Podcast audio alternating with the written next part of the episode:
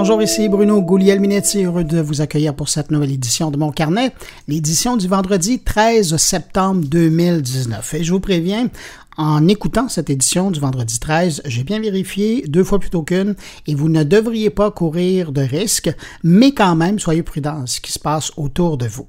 La mise en garde du vendredi 13 faite, je passe au sommaire de cette édition. On va commencer en parlant de monétisation des podcasts avec un entretien euh, avec Benjamin Mass, directeur au développement des marchés et stratégies chez Triton Digital. Jean-François Poulain nous amène visiter Radio-Canada et on va y parler de UX. Luc Sirois rencontre la PDG de l'Association québécoise des informaticiens et informaticiennes indépendants. Thierry Weber nous parle de la monnaie de Facebook, le Libra, qui s'installe en Suisse. Patrick White nous parle de journalisme en ligne en marge de la conférence euh, ONA de la Online News Association qui se déroule en Nouvelle-Orléans. Et puis Stéphane Ricoul s'intéresse à la monopensée de plus en plus présente dans les réseaux sociaux. Alors voilà pour le menu de cette édition, euh, une édition présentée pour une sixième semaine par le CFRIO. D'ailleurs, si vous désirez en savoir plus sur euh, l'organisme ou consulter leur enquête ou leur publication, ben, c'est simple. Hein. Vous allez sur le site cfrio.qc.ca et euh, d'ailleurs, je les remercie encore cette semaine d'encourager la production de mon carnet. Euh, comme à l'habitude, je prends un instant pour saluer particulièrement des auditeurs de mon carnet. Et cette semaine, vous allez voir, il y a beaucoup de monde parce qu'il y a différentes salutations à faire. D'abord, un merci tout spécial à Jeff Bérard a fait du Mon Carnet Binging en écoutant, imaginez-vous, six émissions à la queue leu dans une seule journée. Je suis pas mal impressionné. Euh, Jeff Bérard, merci beaucoup. Euh, il y a aussi euh, messieurs Amokran Marish et, Lofty Mickey qui, tous deux, ont laissé leurs commentaires sur LinkedIn. Merci à vous. Et puis, salutations également à des nouveaux abonnés de Mon Carnet sur SoundCloud. Je pense à Serge Allard, Richard Boyer, Annick Lapointe, François Gaucher, Sébastien Dupré, Véronique Gaba et Jean-Bastien Guche. Merci à vous de vous être abonné gratuitement sur SoundCloud. Ça me permet de mettre un visage sur les paires d'oreilles qui nous écoutent. Et puis, un dernier merci, oui, les habitués vont le savoir, un merci à vous euh, que je n'ai pas nommé, mais qui avez choisi d'écouter cette nouvelle édition de mon carnet cette semaine euh, et de nous accueillir comme ça entre vos deux oreilles. Un grand merci. Et je le dis peut-être pas assez souvent, mais vous êtes le carburant qui nous encourage semaine après semaine à revenir partager avec vous nos découvertes, nos informations et nos opinions. Alors, à vous, je vous souhaite une agréable écoute.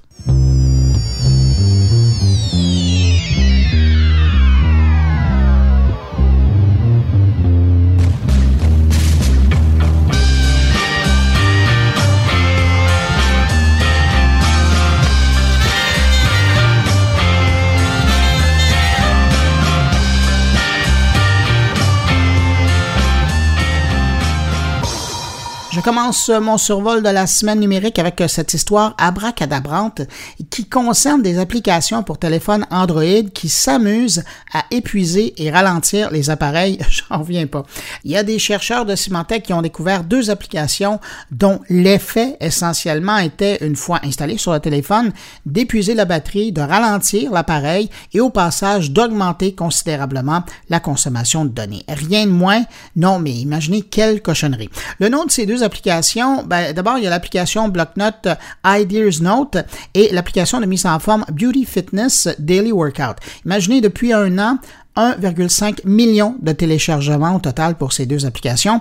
Et si les deux applications épuisaient autant les appareils, c'est que derrière la fonction annoncée de ces deux applications se cachait un système d'affichage publicitaire qui, lui, n'était pas visible par l'utilisateur, qui permettait aux éditeurs des applications de générer des revenus. Et donc, cette action cachée qui générait des clics et de la publicité venait ralentir le téléphone, sans parler du fait qu'il augmentait le nombre de visites de ces sites publicitaires. La seule bonne nouvelle dans cette histoire-là, c'est que depuis la découverte, ben, Google a retiré les applications de sa boutique Google Play.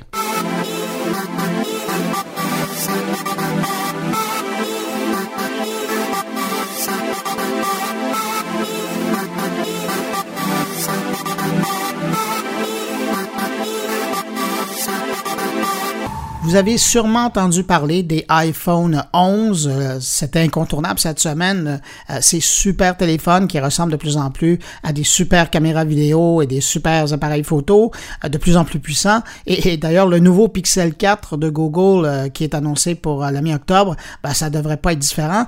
Ben, imaginez, c'est une situation, ça, qui n'a rien pour assurer les fabricants des vrais, en guillemets, appareils photo qui connaissent des moments plutôt difficiles ces temps-ci. En 10 ans, les ventes d'appareils photo numériques ont passé de 120 millions d'appareils en 2008 à 20 millions en 2018. Les chiffres viennent de la CIPA, qui est l'association des fabricants, qui regroupe notamment les Canon, Nikon, Fuji, Sony Olympus et les autres. Et euh, selon leurs données, depuis que la CIPA comptabilise les ventes d'appareils photo, ça a commencé autour de 2003, le chiffre n'a jamais été aussi bas qu'en 2018. L'exemple qui illustre le mieux la situation, c'est probablement le cas de la gamme des appareils compacts. Euh, auparavant, 90 des ventes d'appareils numériques étaient dans ce secteur. Ben aujourd'hui, les appareils compacts représentent seulement la moitié des ventes. La seule bonne nouvelle euh, pour euh, ces fabricants, c'est qu'à défaut d'en vendre autant qu'auparavant, ben, les vendent plus cher. Dans certains cas, deux fois le prix d'antan. Et il faut croire que les vrais amateurs sont prêts à payer.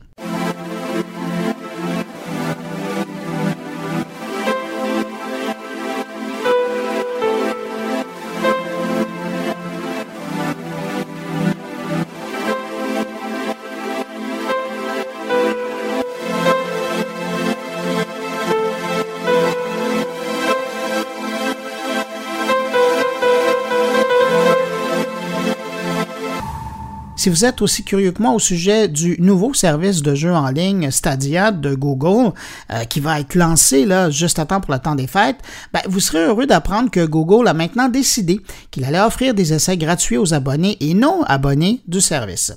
Question de montrer son savoir-faire et de faire taire les gens qui n'y croient tout simplement pas. Google Stadia donnera accès gratuitement à sa plateforme de jeu en ligne pendant une certaine période pour permettre aux joueurs de découvrir le service et les Petit rappel, lors de son lancement en novembre prochain, Stadia sera disponible dans 14 pays, dont la Belgique, le Canada et la France. D'autres pays devraient suivre en 2020.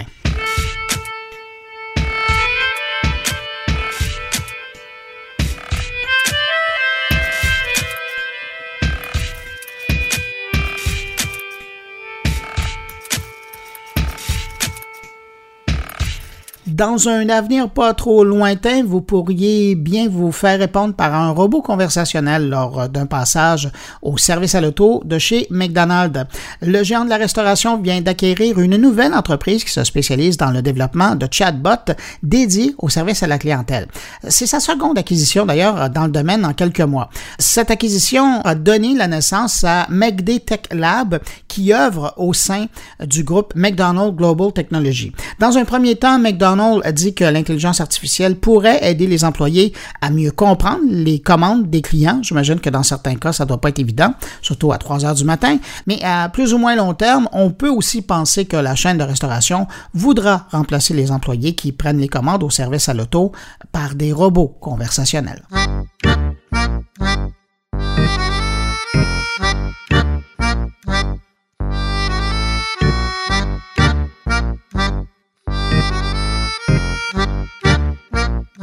Sinon, sur la scène musicale, euh, il y a la plateforme de musique en ligne euh, Deezer euh, qui veut, je ne sais pas si le mot est bon, mais je dirais révolutionner la façon de partager des revenus avec une nouvelle approche en ligne. Avec sa nouvelle façon de faire, Deezer veut être plus représentatif du comportement réel de ses utilisateurs. Je vous explique. Normalement, chez la plupart des services de streaming de musique, c'est le nombre total d'écoutes de chaque morceau qui indique le montant à payer à la maison de disque. Le problème, c'est qu'avec cette façon de ben, les super utilisateurs qui pompent de la musique à la journée longue, ben, ces gens-là génèrent beaucoup d'écoute, mais pas nécessairement de qualité comme ceux qui utilisent leur abonnement à l'occasion de temps à autre. Le meilleur exemple, d'ailleurs, a été donné par des jeux. Euh, c'est le cas des utilisateurs des 18-25 ans, qui, bien qu'ils représentent uniquement 19% des abonnés, génèrent 24% des droits payés, parce qu'ils écoutent 24 heures sur 24 de la musique. Euh, c'est dans ce contexte que Deezer veut maintenant rémunérer uniquement les artistes écoutés par chaque utilisateur. Une approche qui n'est pas sans rappeler le bon vieux modèle des ventes de disques et de CD. Dans les deux cas, ben, la maison de disques reçoit des revenus, peu importe le nombre d'écoutes. Donc, c'est un peu comme à l'époque lorsque la personne achetait l'album en magasin ou aujourd'hui sur Deezer lorsque la personne choisira d'écouter un artiste. Pour Deezer, c'est aussi une belle façon de contrecarrer le piratage de son service et l'utilisation de robots qui génèrent des écoutes fictives pendant toute la journée. Le robot aura beau écouter la chanson mille fois dans la journée, ben la maison de disques recevra pas un sou de plus.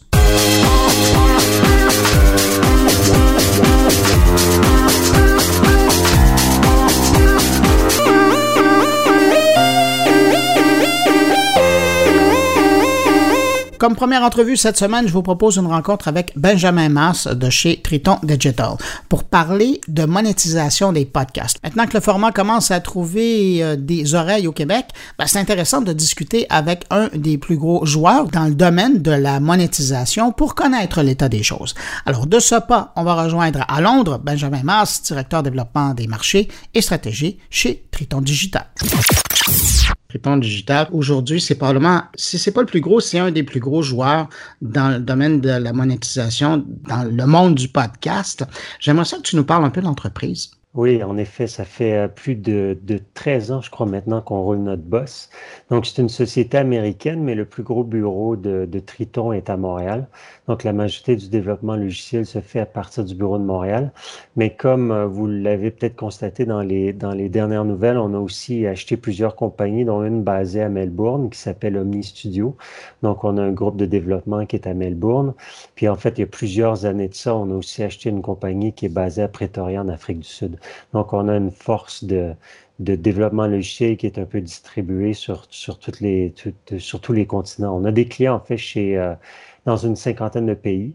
Donc, euh, parmi nos clients, on a des radiodiffuseurs, euh, mais on a aussi maintenant tout, toute forme d'éditeurs, que ce soit des radiodiffuseurs, télédiffuseurs, euh, des, journaux, groupes médias ou juste des, des, podcasteurs indépendants qui utilisent Omni ou notre plateforme de mesure d'audience. Euh, puis on a aussi des services de musique en ligne qui utilisent euh, nos, services de mesure d'audience ou de monétisation. Donc on, est, on est assez actif en fait sur tous les continents. Puis c'est intéressant de mentionner parce que vous êtes à la fois dans euh, l'analyse d'audience, mais aussi dans la monétisation. J'imagine que c'est l'audience qui est la, mesure d'audience qui est arrivée en premier. En fait, euh, Triton a racheté plusieurs compagnies. La société basée à Montréal faisait du streaming, donc la, la diffusion euh, de, de, radio en direct. Ensuite, il y a une société basée aux États-Unis qui faisait le remplacement publicitaire parce qu'aux États-Unis, à l'époque, donc il y a plus de dix ans, euh, les publicités euh, sur les ondes hertziennes ne pouvaient pas être diffusées telles quelles sur, euh, sur Internet sans payer des droits supplémentaires. Donc, les Américains voulaient absolument remplacer les pubs à la volée. puis, il y a une autre société qui était basée à Boston qui faisait la mesure d'audience. Puis, en fait, les, les fondateurs puis le groupe d'investissement qui s'appelle Oaktree, qui est un fonds de pension en Californie, quand ils ont vu, en fait, l'occasion de marcher, ils ont permis à Triton de faire une série d'acquisitions pour consolider euh, euh, l'espace audio, pour avoir une solution clé en main. Parce qu'en effet, si on, si on pense à, à la publicité en ligne, tout commence avec la mesure d'audience. Donc, les, mmh. les, les, annonceurs ou les, les, les, agences doivent avoir une idée de, de, de, de la portée euh, d'un média. Donc, on fait la mesure d'audience qui, qui est utile pour, pour prévoir le, le, le placement média pour se rendre une fois que, que les agences ou les, les, les grandes marques décident d'aller de l'avant dans l'audio. Mais évidemment, on a tous les outils de, de, de diffusion, d'insertion publicitaire, que ce soit d'une manière plus traditionnelle, donc l'éditeur reçoit une, une demande de, de la part d'une agence ou que ce soit programmatique, donc euh, en, en, trading en, en, temps réel par, par les DSP et autres outils d'achat en temps réel. Triton, moi, j'ai toujours vu en train de travailler, donc je vous ai toujours vu en train de travailler avec des gros joueurs. Puis ce que j'entendais euh, dans, dans, ce que tu disais, Benjamin, c'est que euh, là, vous commencez à jouer avec des ce qu'on appelait dans le temps des pure players, donc des, des gens qui sont vraiment natifs de l'Internet et des podcasteurs. À partir de quel niveau vous acceptez de travailler avec des, des, des podcasteurs indépendants? C'est une excellente question. En fait, Omni, pendant quelques temps, avait même une plateforme qui permettait aux petits podcasteurs de, mm. de, de, de payer avec une carte de crédit, euh, puis de, de, se mettre en onde euh, par, par eux-mêmes. On pense peut-être mettre en place ce système-là. On doit juste euh, s'assurer d'avoir une capacité de support parce qu'en fait, ça requiert beaucoup de de soutien technique, tous les petits podcasteurs qui décident de, de d'y aller par, eux-mêmes parce que souvent ils sont euh, ils apprennent le métier en même temps que la techno, donc on doit être là pour les, soutenir. On a en fait euh, la, compagnie qu'on a en, qui nous appartient en Afrique du Sud qui s'appelle Spatial euh, fait de la mise en onde de web radio. Puis on a une, on a une équipe de, soutien technique hyper compétente qui est à, à l'île Maurice. Euh, donc, euh, on, va la, on va les former pour pouvoir faire le soutien technique de la plateforme Omni pour, potentiellement réactiver euh, les, les, petits podcasteurs indépendants qui voudraient aller de l'avant.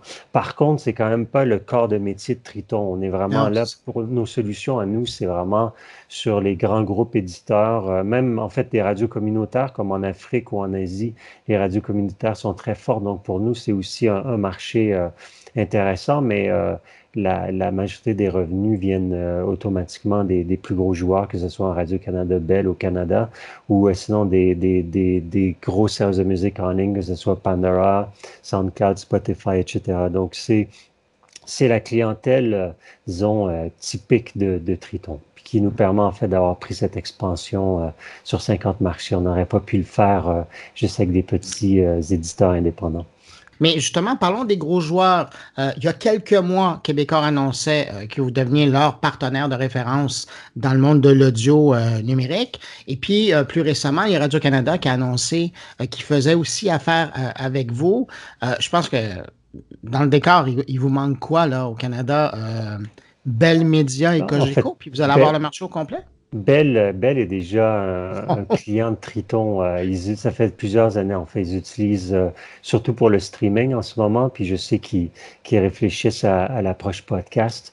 Euh, puis Cogeco n'est pas un client Triton, mais en effet, on a une, on a on a une part de marché assez importante au Canada. C'est un peu ce qu'il faut aussi pour aider sur la mesure d'audience puis la monétisation, parce que c'est un marché qui est, qui est quand même nouveau puis qui est, euh, qui est encore euh, assez fragmenté parce qu'il y a plusieurs euh, fournisseur. Le Triton n'est pas le seul, la seule compagnie qui est dans le domaine.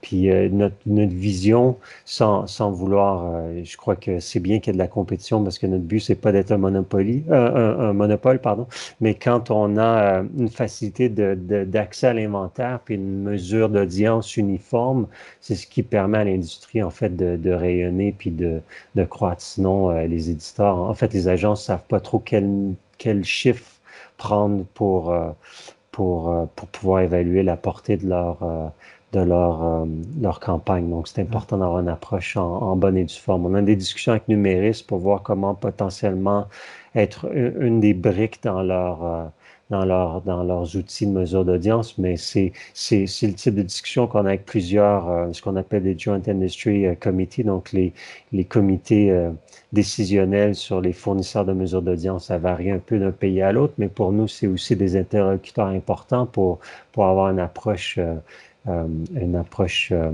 disons, structurée. Mais pardon, on, va revenir parce que justement, tu soulevais le défi de la mesure. À l'époque, YouTube arrivait. Puis là, on se disait, OK, il va falloir développer la mesure pour euh, les YouTubers, mais c'était assez simple. On se branchait sur la machine, puis normalement, on espérait que YouTube génère les bons chiffres du côté de l'analyse, puis vous, ça, vous donnait un, air d'aller. Même chose sur des plateformes de diffusion web, pour la plupart que vous contrôliez. Quand on arrive dans le contexte du podcast, où, euh, bon, peu importe la, plateforme qu'on utilise pour l'héberger, par la suite, euh, il y a des feeds qui sont pris par des, des, des agrégateurs, je pense à Google, je pense à Apple, il y a des feeds qui sont pris par des Spotify, qui sont des plateformes fermées, euh, Magellan, tu sais, dans le monde francophone, euh, qui, prennent des, fichiers et après les redistribuent. Comment vous arrivez à avoir l'heure juste au niveau de l'écoute avec autant aujourd'hui, autant de plateformes qui génèrent chacun de leur côté euh, autant de feeds?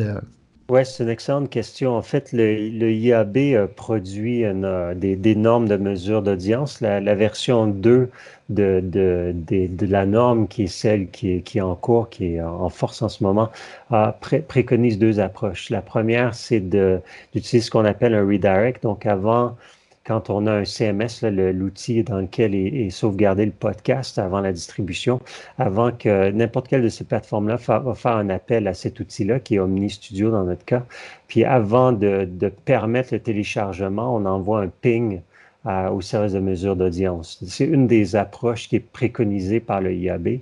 L'autre approche, c'est celle d'utiliser euh, les logs de transfert de fichiers. En fait, c'est l'approche qu'utilise Triton parce que les pings, c'est assez facile euh, à, à spoofer ou à, hacker. À générer virtuellement. Oui, c'est ça, exactement. Donc, euh, comme on veut éviter de la fraude, de, de, calculer la fraude euh, ou de, de, bien bloquer tout ce qui est trafic invalide, on, on préfère l'approche par les logs.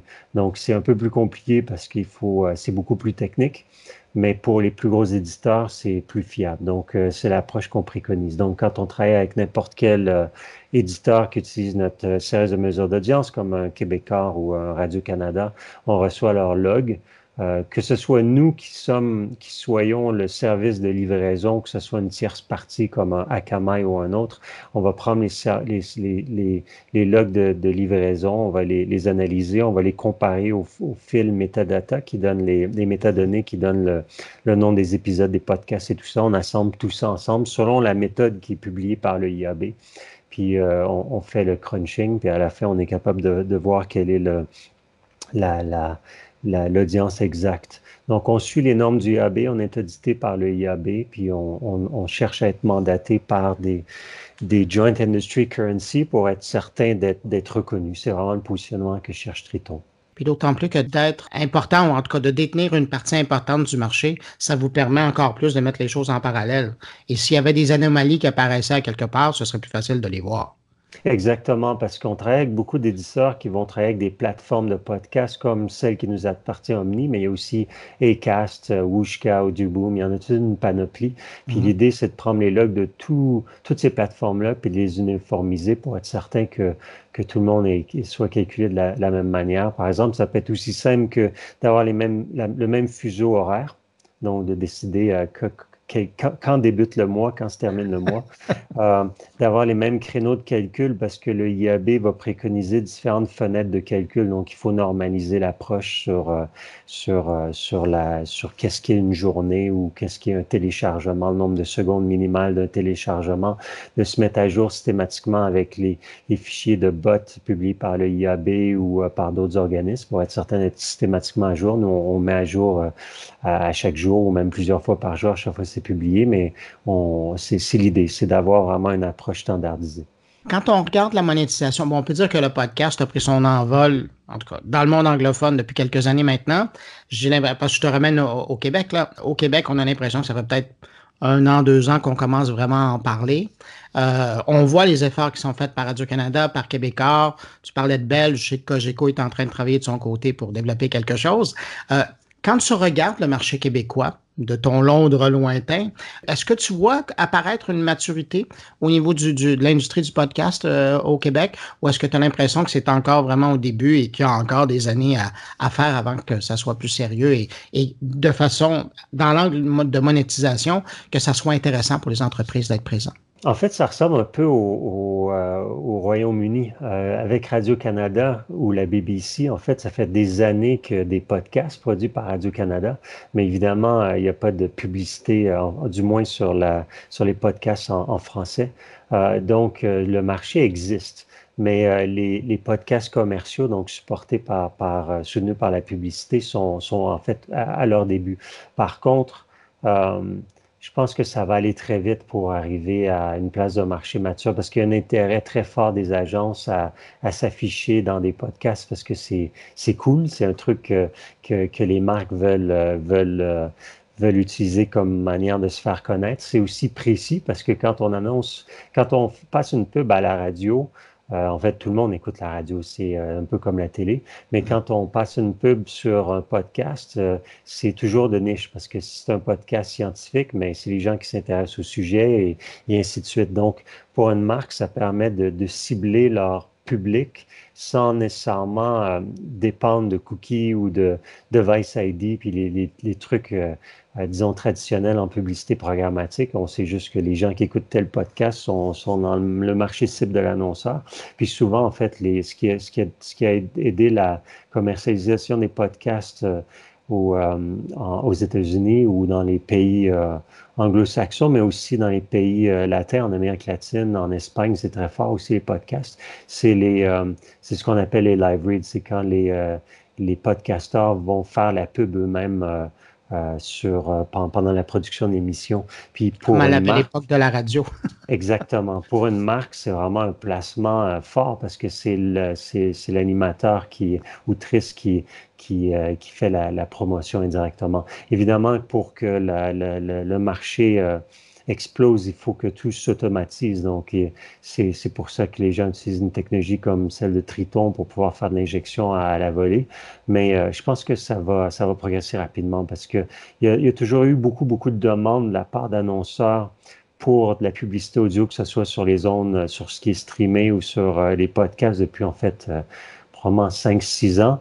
Les éditeurs étaient un peu derrière en, termes de mise à disponibilité de leur inventaire, mais je pense que là, tout s'accélère vraiment euh, très, très rapidement. Je pense que il, y avait, des questions de droit aussi à éclaircir. Je pense que tout est éclairci maintenant, donc euh, ils, vont, ils vont foncer. donc, je crois pas que le, le, Québec est certainement pas aussi en avance que que les autres pays comme de la francophonie comme, comme la France ou la Belgique.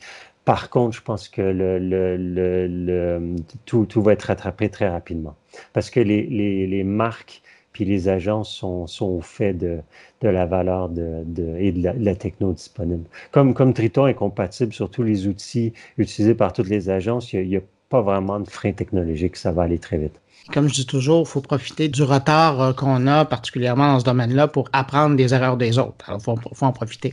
Exactement. Puis c'est en fait la, une des valeurs qu'amène Triton euh, à, nos clients. Comme on ne part sur une cinquantaine de marchés, on va soit nous-mêmes euh, transmettre les meilleures pratiques ou les, euh, ce que les, les acquis qu'on a perçus ou on, tout simplement on met en relation nos clients puis ils s'échangent les, les, tuyaux, les bons plans les, et, tout ça pour s'assurer hein, évidemment de pas de pas de pas faire les mêmes erreurs finalement. Benjamin, en terminant, euh, parce que tu as donné espoir à des podcasteurs indépendants de peut-être pouvoir euh, à nouveau utiliser le service Omni, as-tu une idée euh, au niveau de l'échéancier, à quel moment vous pourriez faire ça? c'est une bonne question. Je dirais possiblement d'ici 6 à 8 semaines, ça peut être assez rapide. Donc avant Noël, ce serait possible? Oui, oui, oui. Ah, ce serait un beau cadeau, ça.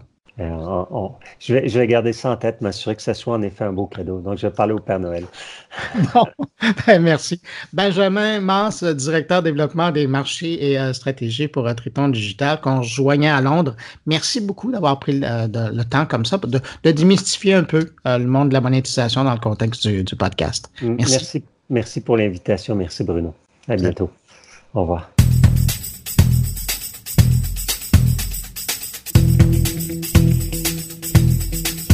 De Londres, on revient à Montréal et c'est le temps d'accueillir Jean-François Poulain.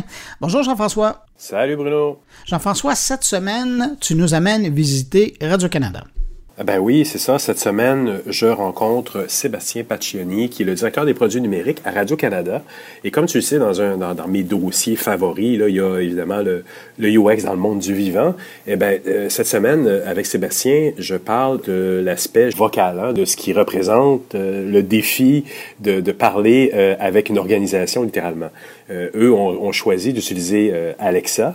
Euh, avec Alexa, donc, ils ont eu une collaboration de l'équipe d'Amazon pour mettre en place là, vraiment euh, l'offre des services de Radio-Canada en mode vocal seulement. Puis ce qui est, ce qui est le fun là-dedans aussi, c'est qu'il faut comprendre que en utilisant du vocal, on devient aussi très accessible à une certaine forme de clientèle qui ne sont pas nécessairement équipés avec un ordinateur, mais peut-être juste avec un, appareil comme ça vocal à la maison. Et donc, ça permet de, rejoindre des clientèles qu'on ne considère pas tout le temps très souvent. Donc, il y a quelque chose d'intéressant là-dedans. Je pense que Radio-Canada, ben, comme ils le font souvent, hein, ils sont un petit peu à, à l'avance des tendances. Jean-François, sur ces bons mots, on va écouter ton entrevue et je te remercie pour cette rencontre. On se retrouve la semaine prochaine. Salut. Bonne semaine, Bruno. Merci. Comment vous avez abordé l'aspect conversation entre une, organisation de la dimension de Radio-Canada et des utilisateurs? Eh, c'est une bonne question. Euh... question, hein? Parce que dans le fond, euh, je, trouve qu'on est vraiment au début de l'exploration de ce que des Alexa et des Google Home euh, nous permettent euh, de, découvrir littéralement. Tu sais, on est autant nous, euh, c'est un, un nouveau médium. Il hein, faut dire ce qui est. Ça fait pas longtemps que ça existe. On voit que c'est en croissance depuis plusieurs mois. D'autant plus au Québec du fait que maintenant il y a une version québécoise qui est, disponible. Amazon, on avait parlé, je crois que c'était l'été dernier. Mhm. Euh, je me souviens plus exactement des dates, mais c'est seulement au début de cette année, même au mois de mars, que ça a officiellement été euh, lancé, la version québécoise. Parce que jusqu'à présent, on avait accès à la version française de France. Puis euh, ça fonctionnait, mais tu avais autant la, comment je pourrais dire, le ton de la voix, une voix, peut-être un petit peu plus suave, on va dire, euh, très, euh, très français. Et puis, euh, au-delà de ça, c'est surtout que les expressions qui étaient dites par la voix d'Alexa ou autant celle de Google, ça ne fitait pas avec la culture. Donc, il y a eu cet effort de, de, rendre, d'adapter culturellement cette voix qui est offerte par les Google et Alexa de ce monde. c'est vraiment avec Alexa que nous, nous avons travaillé. Donc, nous, Radio-Canada, on a vraiment travaillé avec eux autres parce que justement, ils voulaient percer le marché francophone euh, au Québec. Et euh, donc, on a, euh, on a très rapidement développé une collaboration de travail avec eux. Autant, nous, je disais que nous avons expérimenté avec notre produit. Donc, expérimenté dans le sens comment on développe justement une expérience conversationnelle avec ce type de médias, mais autant aussi du côté d'Alexa, tous les ingénieurs, les développeurs qui se penchent en arrière, eux autres aussi, c'est du nouveau. Donc, ils expérimentent ah au fur et à mesure que nous, on expérimente. Donc, c'est loin et ce n'est pas du tout un produit fini, euh, tout ce qui est audio. Il y a encore énormément de possibilités, d'opportunités. Euh, quand j'ai opportunité, par exemple, la personnalisation de la voix. Imagine, on se projette dans le futur, que tu puisses choisir la, ta voix avec laquelle tu, tu connectes le plus.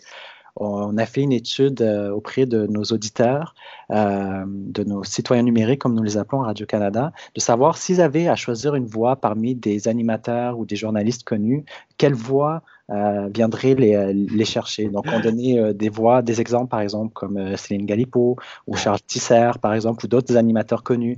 Et puis, référence culturelle historique, on va dire, celle de Charles Tisser ressortait davantage du lot.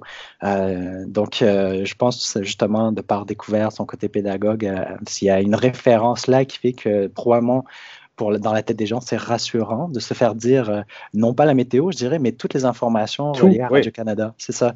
Donc, on n'est pas rendu à ce niveau-là de personnalisation de la voix, tout simplement parce que les Amazon et Google de ce monde ne nous le permettent pas. Ils ont leur propre voix, puis c'est celle-ci qu'on doit utiliser et non pas une autre. Mais euh, éventuellement, avec euh, le clonage des voix, tout ce que nous pouvons faire, techniquement, on ce serait possible.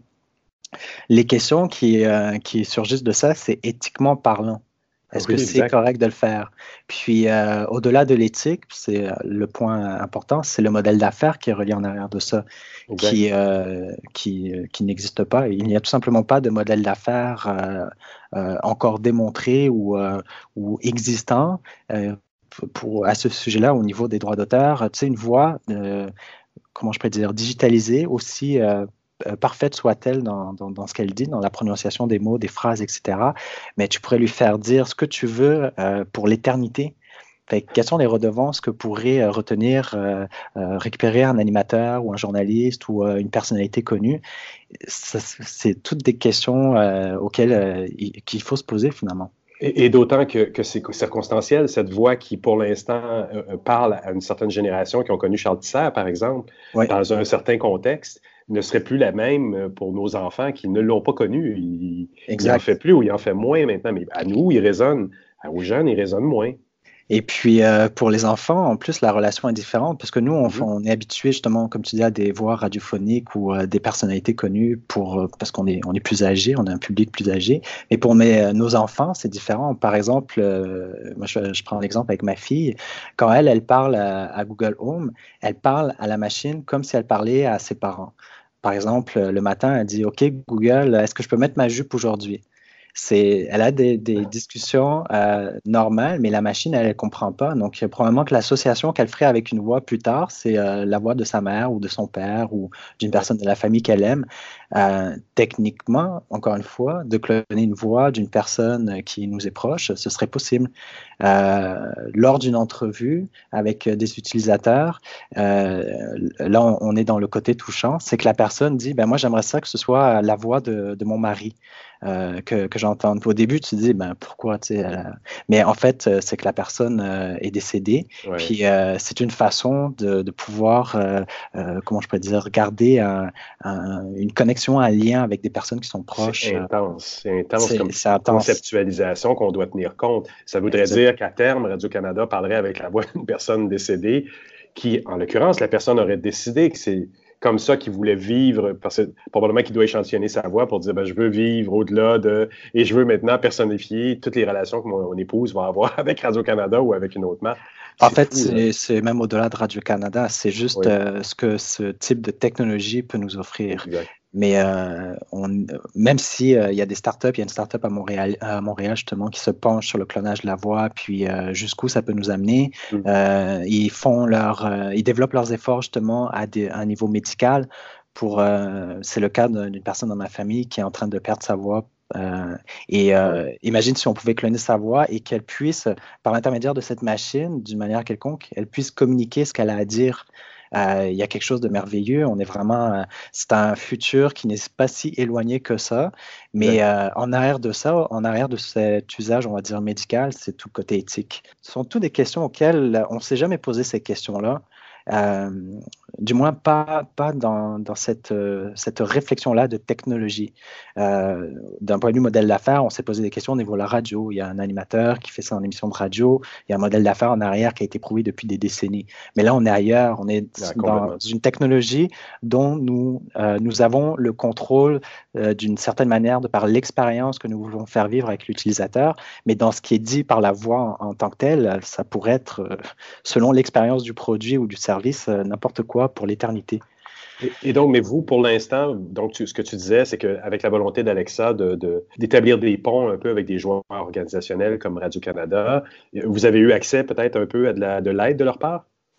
Euh, oui, en fait, l'aide euh, était euh, technologique, dans le sens que mmh. eux autres voulaient justement, comme je le disais tantôt, avoir une part du marché au Québec.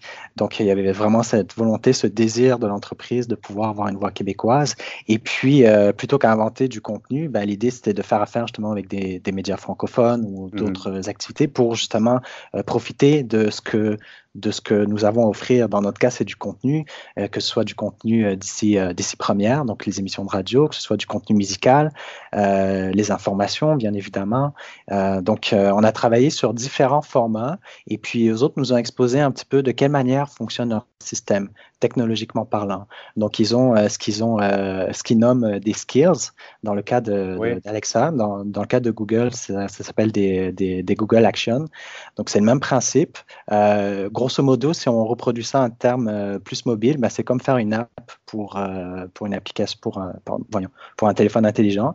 C'est le même principe, sauf que euh, tu, c'est virtuel dans le sens que c'est pas quelque chose de physique, tu cliques pas dessus, tu n'as pas d'interface visuelle, tout, est, mm-hmm. tout est audio. mais... Et, donc l'approche est, est, complètement différente. Est-ce qu'ils vous ont aidé au niveau de dire on va vous aider à conceptualiser Radio-Canada sous la forme d'une conversation qui commence euh, avec un bonjour, euh, littéralement, et après, on, creuse dans une structure organisationnelle? C'est un immense défi. Donc, ils ont euh, une sorte de guideline sur lequel on peut s'appuyer, s'inspirer, de voir un peu quels sont les codes clés euh, qu'on doit absolument utiliser. En fait, quels sont les triggers pour qu'on puisse activer euh, l'audio sur ce type d'appareil. Euh, c'est relativement simple. Hein. c'est un, lexique, un vocabulaire qui est très simple. Euh, donc, euh, on avait cette base-là, mais après, l'expérience, euh, si tu fais l'expérience avec Alexa et Radio-Canada, c'est relativement simple. Hein. C'est une voix, finalement, qui te dit Bienvenue à Radio-Canada, que voulez-vous écouter aujourd'hui? Puis là, nous fait la proposition de ce que nous pouvons écouter. Donc, elle dit Je peux vous offrir ici Radio-Canada Première, ici musique, la musique classique, le radio-journal. Qu'est-ce que nous avons Sport Express, puis RD Express. Mhm. Euh, en fait, RD Express, la petite particularité, et c'est là que c'est intéressant de travailler avec euh, Amazon, c'est qu'il y a donc le produit audio, mais aussi ils ont le petit appareil euh, qui s'appelle Echo, qui a une espèce d'écran où là, nous pouvons projeter des images. Donc, avec RDI Express, dans le fond, ce sont des courtes capsules de quelques, quelques secondes, quelques minutes vidéo que nous pouvons projeter sur ce type d'appareil. Donc, ça, c'est un, un, petit subset que nous avons fait spécifiquement pour ce type euh, d'appareil. Donc, tu peux imaginer en arrière de ça que euh, euh, c'est très expérimental parce que l'écran est tout petit, puis c'est pas, pas, pas, génial. Mais c'est un peu comme les premiers iPods qui sont arrivés où c'était qu'est-ce que c'est quoi ce, nouveau appareil, comment on va l'utiliser. Mm-hmm. Et ben, on peut imaginer qu'ils ont une visée beaucoup plus loin de pouvoir appliquer une interface visuelle sur tout type d'appareil, d'écran. On peut imaginer un comptoir de cuisine, le frigo, euh, là, après, on rentre dans la feuille de route euh, d'Amazon et on sait qu'ils sont assez agressifs, mais déjà, ils explorent euh, ce genre de, technologie-là. Donc, nous, on sait La maison intelligente, littéralement, où j'interagis entre Radio-Canada et, ma maison, ou, le besoin que j'ai d'information quand je suis dans ma maison. Exact. Puis, on peut imaginer avec les voitures connectées, on prend les Tesla, par exemple, qui ont des écrans gigantesques à bord de, sur leur tableau de bord, on peut imaginer qu'éventuellement, il pourrait avoir des projections audio slash vidéo visuel euh, sur ce type d'écran aussi. Donc, euh, ce sont toutes des possibilités. on est, il n'y a encore pas de produit vraiment immersif, applicatif qui existe à cet effet-là, mais tout le monde est en mode d'exploration. On est encore, c'est ça que j'aime, c'est que même si ce métier-là, on le fait depuis une, deux, trois décennies pour certains, ben, on est encore en train d'être des pionniers, d'explorer des nouvelles technologies avec, avec l'audio. Donc ça, c'est vraiment fascinant. Notre métier est fascinant. Ah, tout à fait. Et tu me le disais en pré-entrevue d'ailleurs que euh, Radio-Canada commence à voir beaucoup les bénéfices de, l'expérience utilisateur ou de l'intégrer en amont dans les projets. Et ce projet-là avec, euh, avec Alexa en est un exemple. Oui, en fait, euh, c'est un constat euh, qui, d'année en année, euh, est évident. Les, les, auditeurs numériques, les citoyens numériques, comme nous les appelons, consomment sur tout type de médium les informations. Ce n'est pas juste un site web, ce n'est plus la télévision, mais c'est les médias sociaux, bien évidemment. C'est sur Instagram, c'est sur justement des produits comme, comme Alexa, comme Google Home. C'est toutes sortes, finalement, de portes d'entrée qui sont déculpées par l'apport de ces technologies qui sont accessibles et euh, sur lesquelles il faut absolument qu'on assure au minimum une présence euh, et qu'on explore, qu'on apprenne à, comprendre comment ça marche. Et avec Alexa, c'était vraiment ça.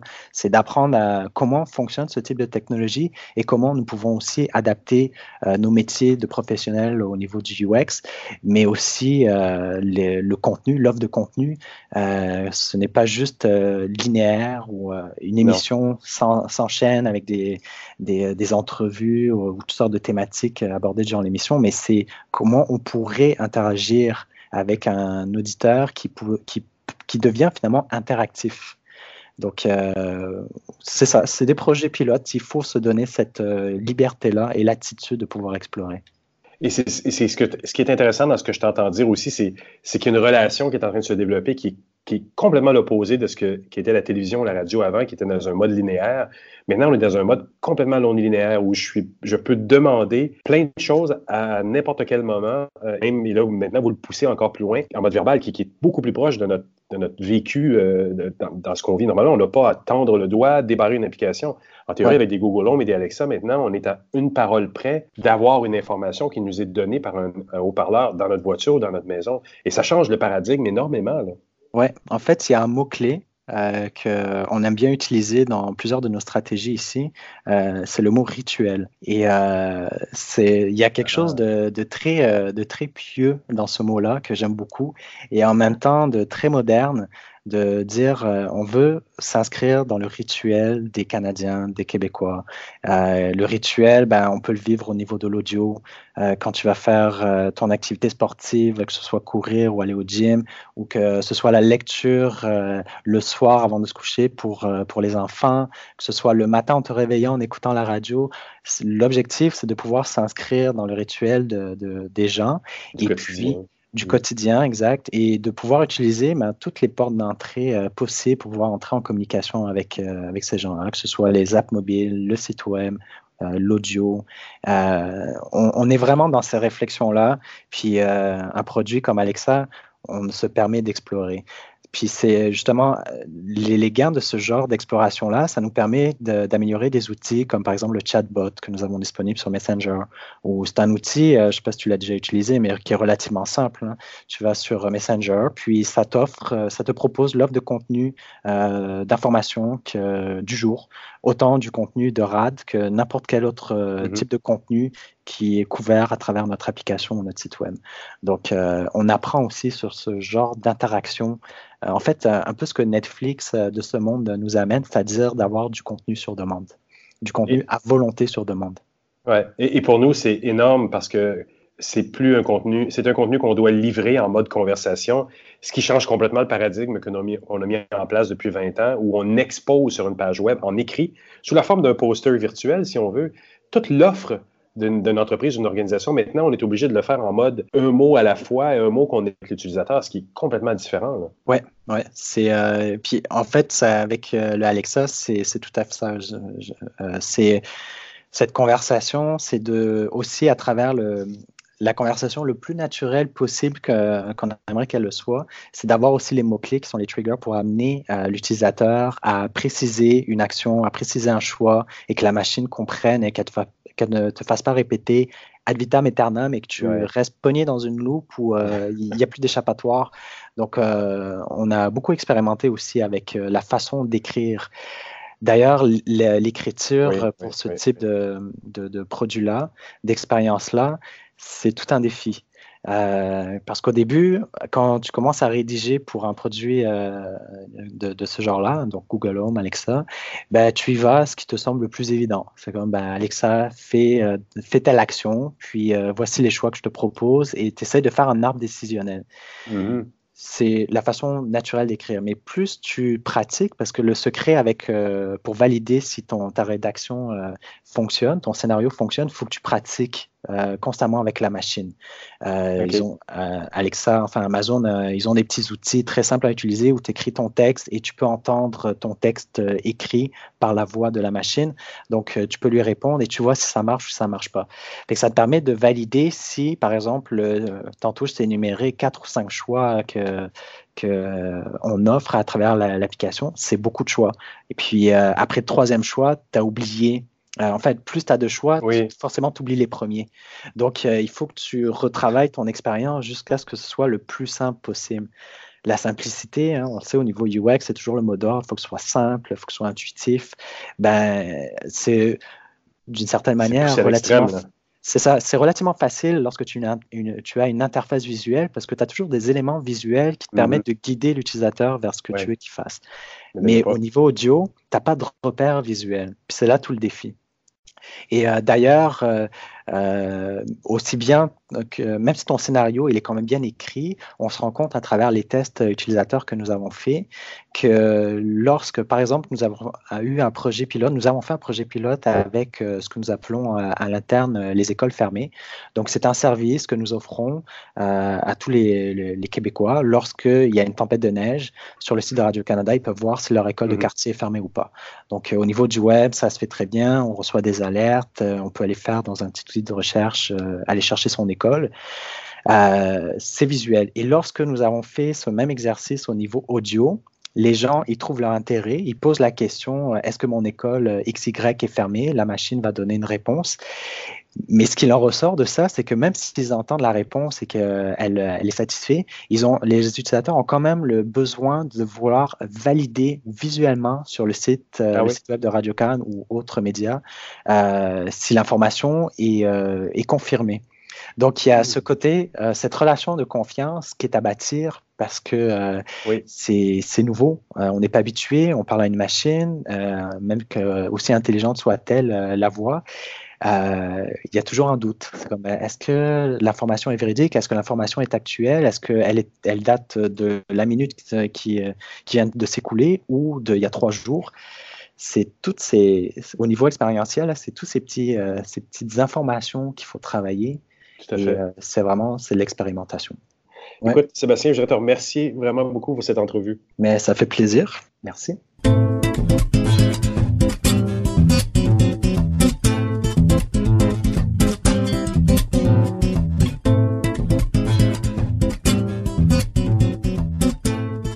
Cette semaine, Luc Sirois avait une vie mondaine très active et il s'est rendu au cocktail de la rentrée de l'Association québécoise des informaticiens et informaticiennes indépendants et c'est là qu'il a rencontré son invité, la PDG de l'association, Caroline de Guise. Allez, on va les retrouver dans le vieux port de Montréal.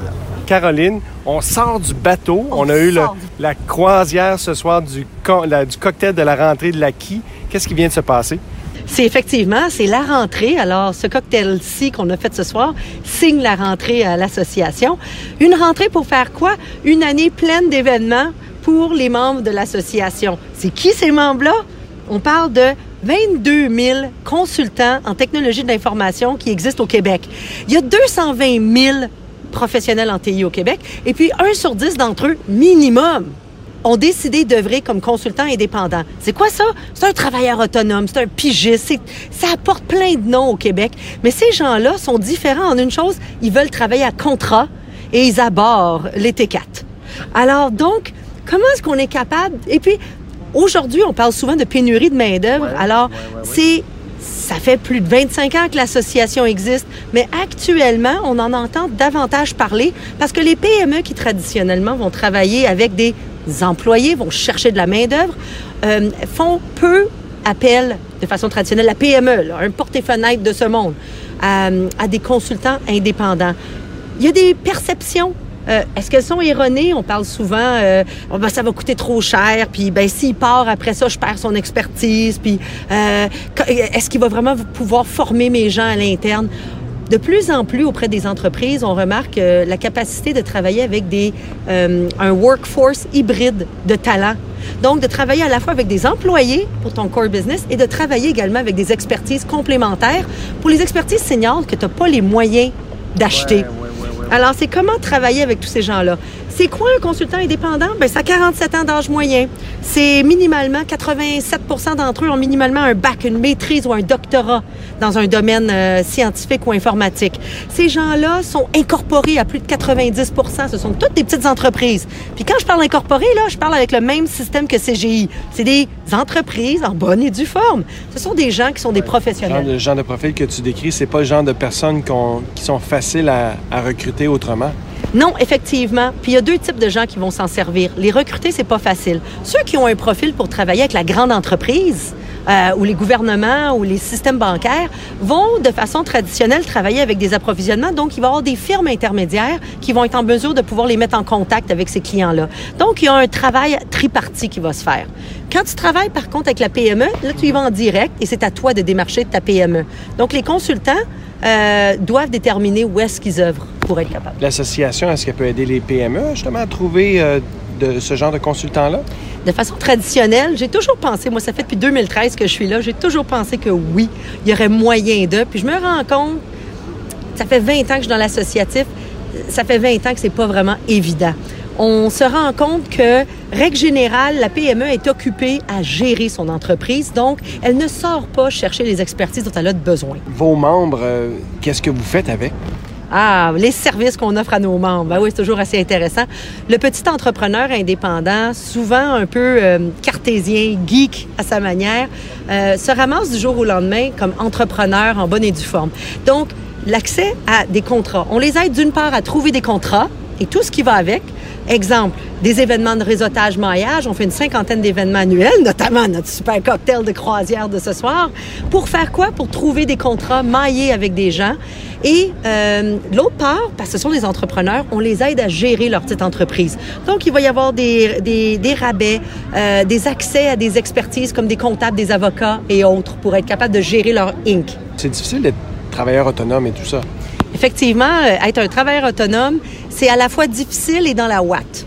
Difficile parce que ça demande énormément de courage de travailler pas de filet. Alors, c'est pour ça qu'il y a un réseau, une communauté d'affaires qui est là pour les encadrer. Mais ce sont des loners, donc c'est difficile pour eux, des fois, d'avoir le courage d'oser faire partie d'une communauté. D'un autre côté, ils sont dans la ouate parce que ils se réveillent le matin et ils, ils vendent leur cerveau à l'heure sur des projets en informatique. C'est assez simple comme concept. Et ces gens-là ont un modèle d'affaires très léger.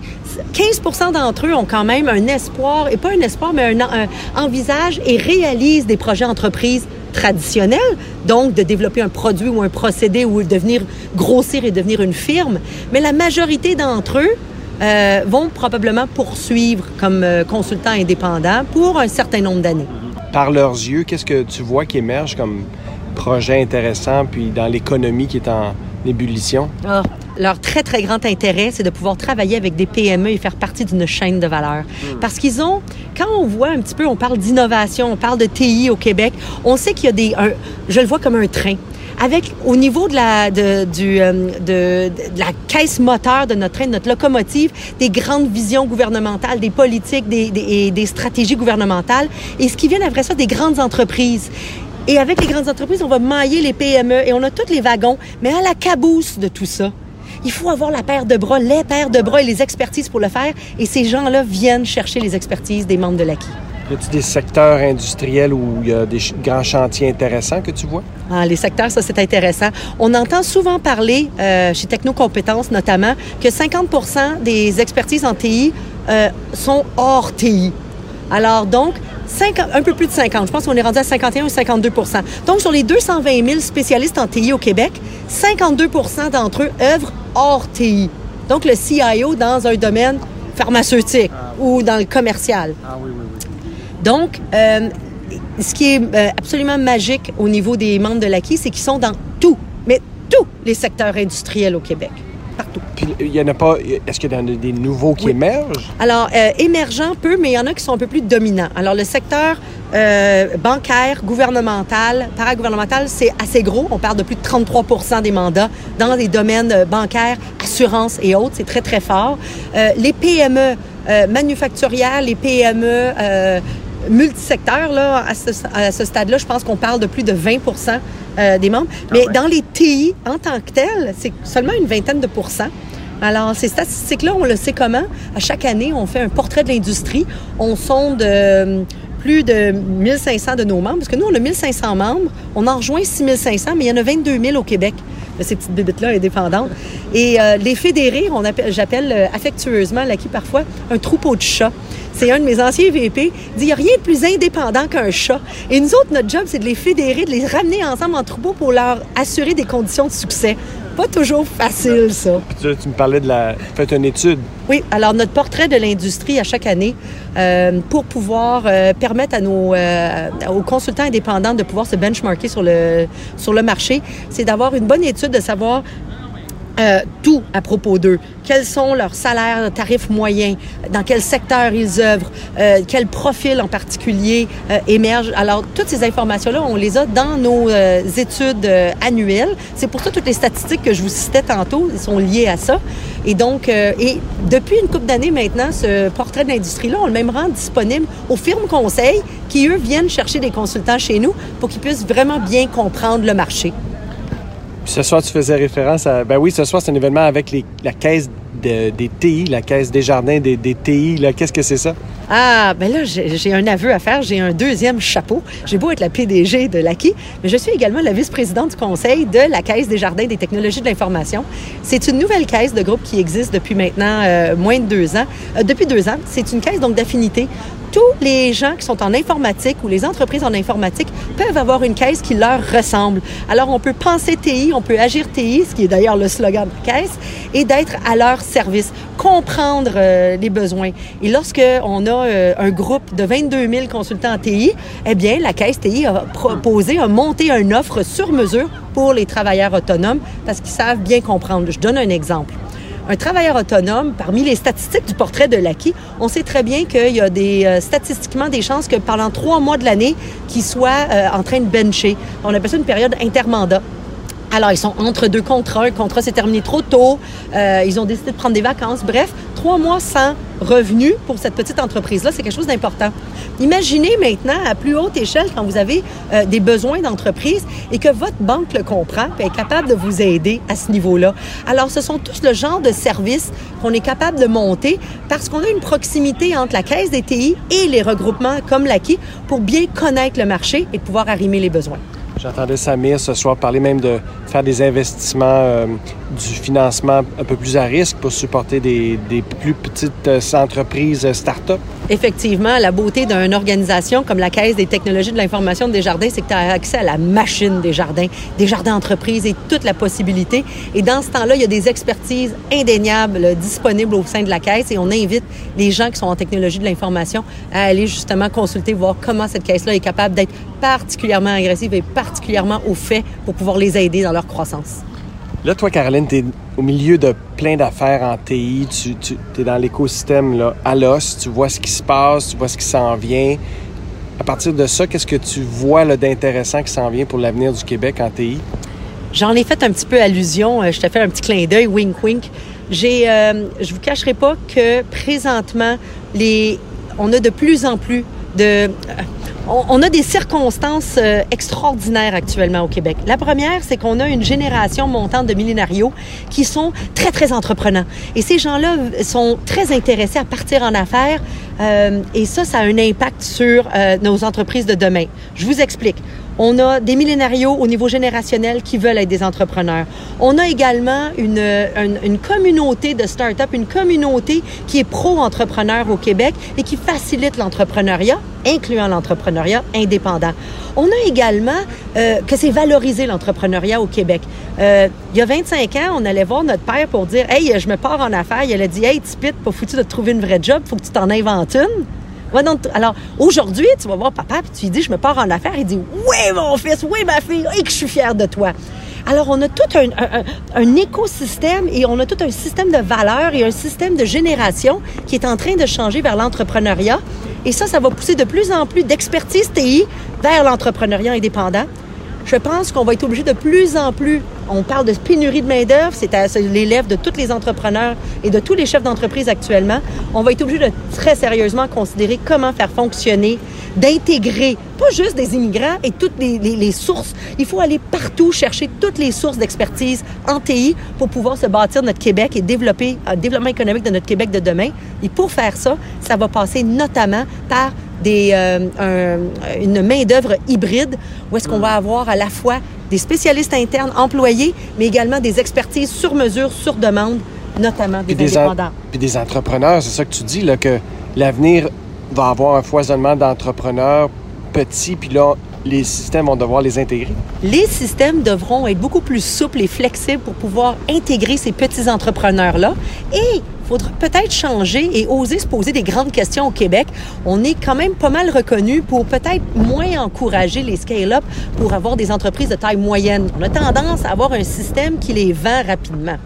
Alors, si on veut oser dépasser les 300 quelques grandes entreprises qu'on a au Québec, là, les grands sièges sociaux, récemment, on voyait les, les, euh, les résultats, il faudra s'organiser pour, un, foisonner nos petites entreprises, mais tout leur donner pour qu'elles puissent grandir également puis rester chez nous au Québec. Caroline, merci beaucoup. Merci à toi d'être là. Bonne, bonne rentrée.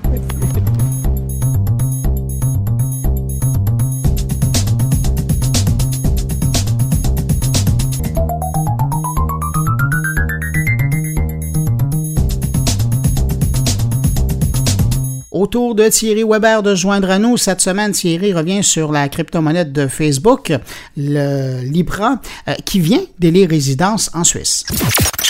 Bonjour Bruno, bonjour les auditeurs de Mon Carnet. La Libra de Facebook a besoin de la Suisse. L'autorité de surveillance des marchés financiers confirme que mercredi dernier, la réception de la demande d'évaluation de la part de la Libra Association est bien arrivée. Trois mois après l'annonce du projet par Facebook appelé à bouleverser le système des paiements à l'échelle internationale, vu l'importance du réseau social qui compte plus de 2 milliards d'utilisateurs. C'est via la FINMA, le régulateur, sorte de gendarme financier ici en Suisse, qui devra donner son aval à la nouvelle monnaie du géant bleu. Comme expliqué dans une de mes précédentes chroniques, le choix de la Suisse ne tenait pas du hasard avec la présence par exemple de David Marcus aux commandes de ce projet ambitieux. Déjà très actif lors de son passage par Genève, il avait enchaîné avec des réussites telles que PayPal ou la fameuse messagerie de Facebook. Un exemple qui est ici très prisé dans notre pays tellement nous avons de la peine à être fiers de nos réussites. Alors quand il s'agit de retombées aussi importantes que mondiales, tout est réuni pour que la Suisse soit mise également en avant. Le marché de la crypto-monnaie a d'ailleurs donné vie à une appellation que tous ici se plaisent à reprendre, celle de la crypto-vallée, faisant ainsi de notre pays une place importante, voire même centrale. Et tout ceci ne tient pas uniquement au fait que notre passé est directement rattaché à une forte expertise bancaire. Les conditions cadres mises en place ont attiré pléthore d'acteurs dans ce domaine. Pour revenir sur le lancement de la Libra, il semblerait que les choses aillent plus vite que prévu, ou tout du moins, il y a ici une véritable envie de boucler le dossier encore cette année. Souvenez-vous, il s'est à peine passé trois mois avant que nous revenions sur le dossier. Les prochaines étapes? L'autorité de surveillance des marchés financiers confirme mercredi la réception de la fameuse demande d'évaluation de la part de l'association qui gère la Libra. Pour obtenir l'aval en tant que système de paiement, une condition fondamentale doit être remplie, à savoir que les recettes liées à la gestion de la réserve ainsi que les risques soient assumés pleinement par la Libra Association et non, comme dans le cas par exemple d'un fonds, par les éventuels détenteurs des stablecoins, les fameux jetons Libra avertit la FINMA. Volonté affirmée aussi des États-Unis qui suivent de très près ce dossier, Sigal Mendelker, sous-secrétaire au Trésor américain chargé du terrorisme et du renseignement financier, s'est adressé à la presse lors d'une table ronde à l'ambassade des États-Unis à Berne le 10 septembre 2019. Ses propos étaient très clairs. Qu'il s'agisse de Bitcoin, d'Ethereum, de Libra, notre message est le même pour toutes ces entreprises. La lutte contre le blanchiment d'argent et le financement du terrorisme doit être intégrée dès le départ dans votre conception, a déclaré Madame Mendenkeller. Ce suivi si attentif des États-Unis laisserait penser que pour une première fois pour une nouvelle monnaie, la prise au sérieux de ce projet viendrait faire oublier ce qu'il s'est passé par exemple avec le Bitcoin, une monnaie qui a servi à beaucoup d'usages et pas forcément des plus recommandés. Avec l'anonymat et son cours élevé à certaines périodes, il fut un véritable outil prisé par des trafiquants, des vendeurs de drogue ou des hackers qui prenaient en otage des données de sociétés sur lesquelles ils s'étaient infiltrés. Un phénomène, pour ce dernier point, qui est malheureusement toujours d'actualité. Alors que penser de cette prise de conscience des USA que penser de cette rapidité à mettre en place cette monnaie? Devons-nous penser que pour une première fois une crypto-monnaie est enfin prise au sérieux? Ou alors les enjeux seraient si importants que les États-Unis se doivent d'être partie prenante du projet Libra? Comment un acteur tel que Facebook a réussi ce tour de force d'emmener avec lui pas moins de 28 acteurs importants de l'économie numérique comme partenaires? Ou alors sont-ce les 2 milliards d'utilisateurs de Facebook qui rendent la chose plus crédible et si importante? Pour connaître en partie les réponses à ces questions, rendez-vous est donné lors des conclusions de la FINMA. À bientôt, si c'est pas avant.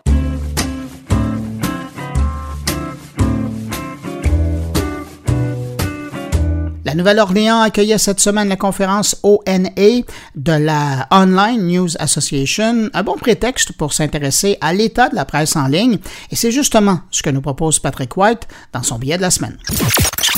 Je vous parle aujourd'hui de la conférence ONA 2019 euh, qui se déroule à la Nouvelle-Orléans. C'est une conférence annuelle de la Online News Association, donc tous les gens qui sont dans le domaine du journalisme en ligne, et ça inclut évidemment le journalisme numérique, les gens qui travaillent dans les radios, dans les télés, les sites Internet et les journaux papier, parce que le journal papier aujourd'hui c'est de l'information euh, numérique.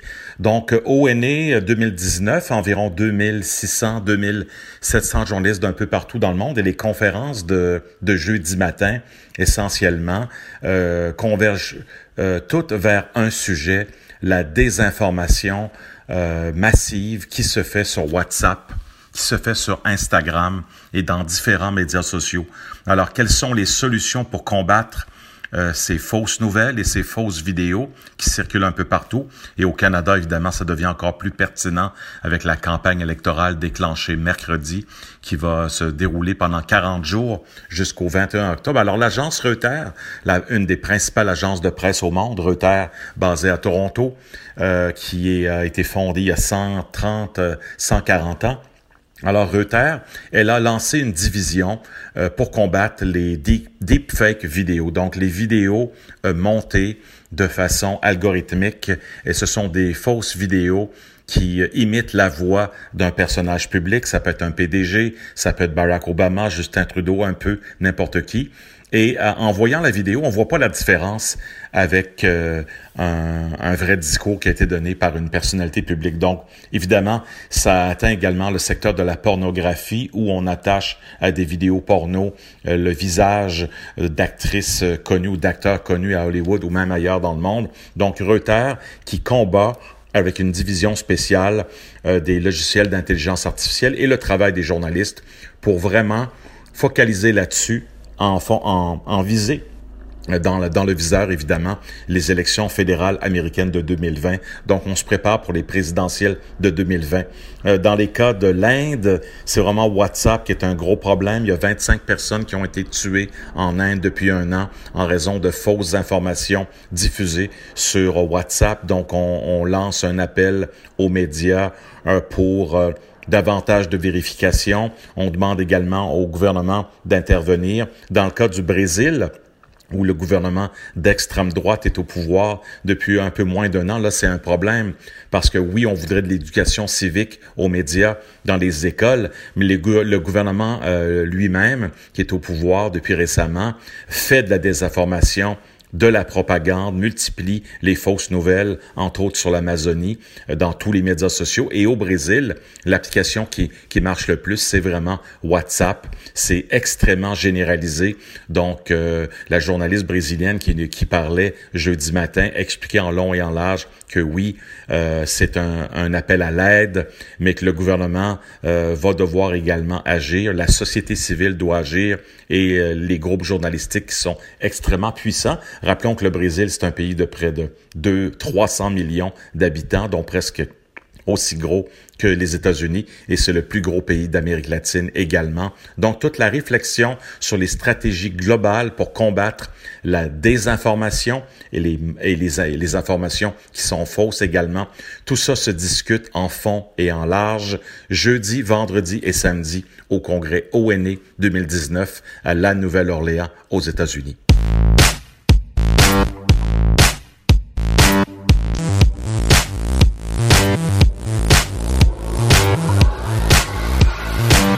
On termine cette édition avec la réflexion de Stéphane Ricoul et cette semaine, Stéphane s'intéresse à la monopensée, de plus en plus présente dans les réseaux sociaux, ou si vous aimez mieux, à l'hygiène démocratique. On l'écoute.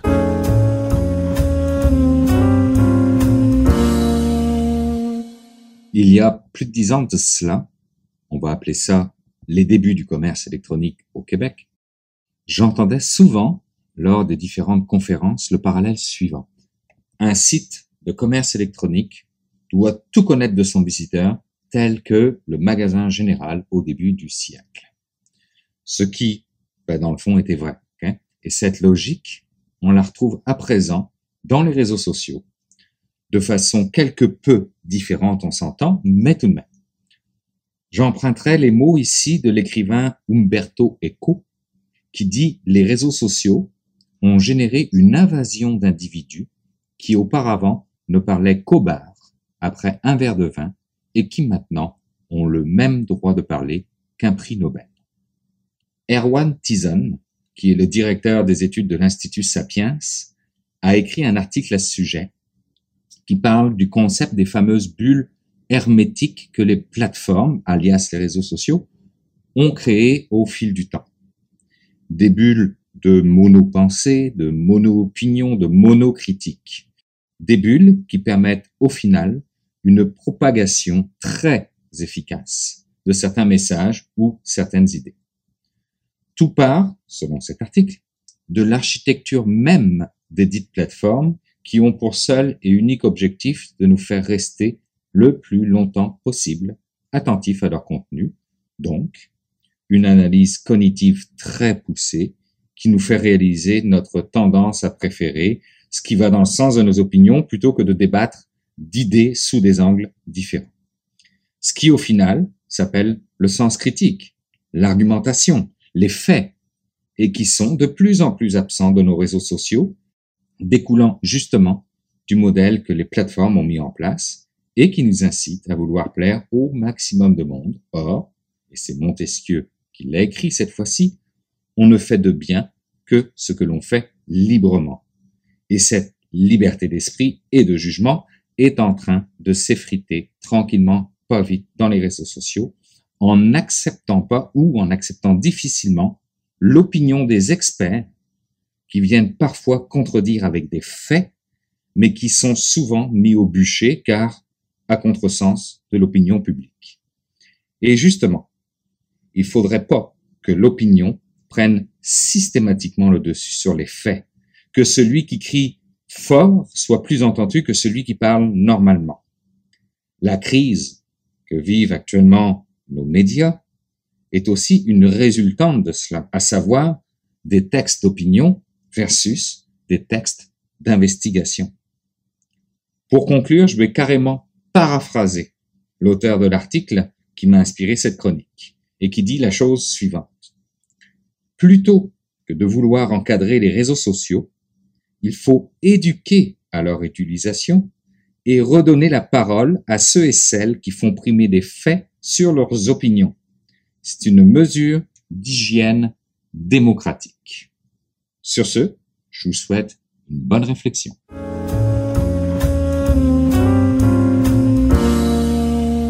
Eh bien voilà, c'est déjà tout pour cette édition de Mon Carnet. J'espère que vous avez apprécié.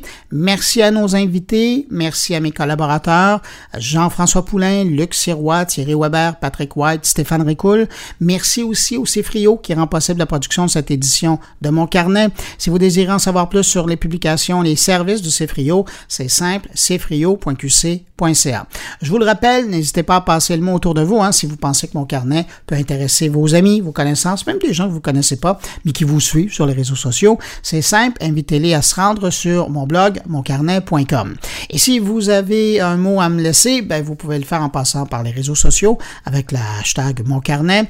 Euh, vous pouvez aussi passer à la page SoundCloud de Mon Carnet ou encore sur le blog moncarnet.com. Merci d'avoir été là. On se retrouve la semaine prochaine. Au revoir.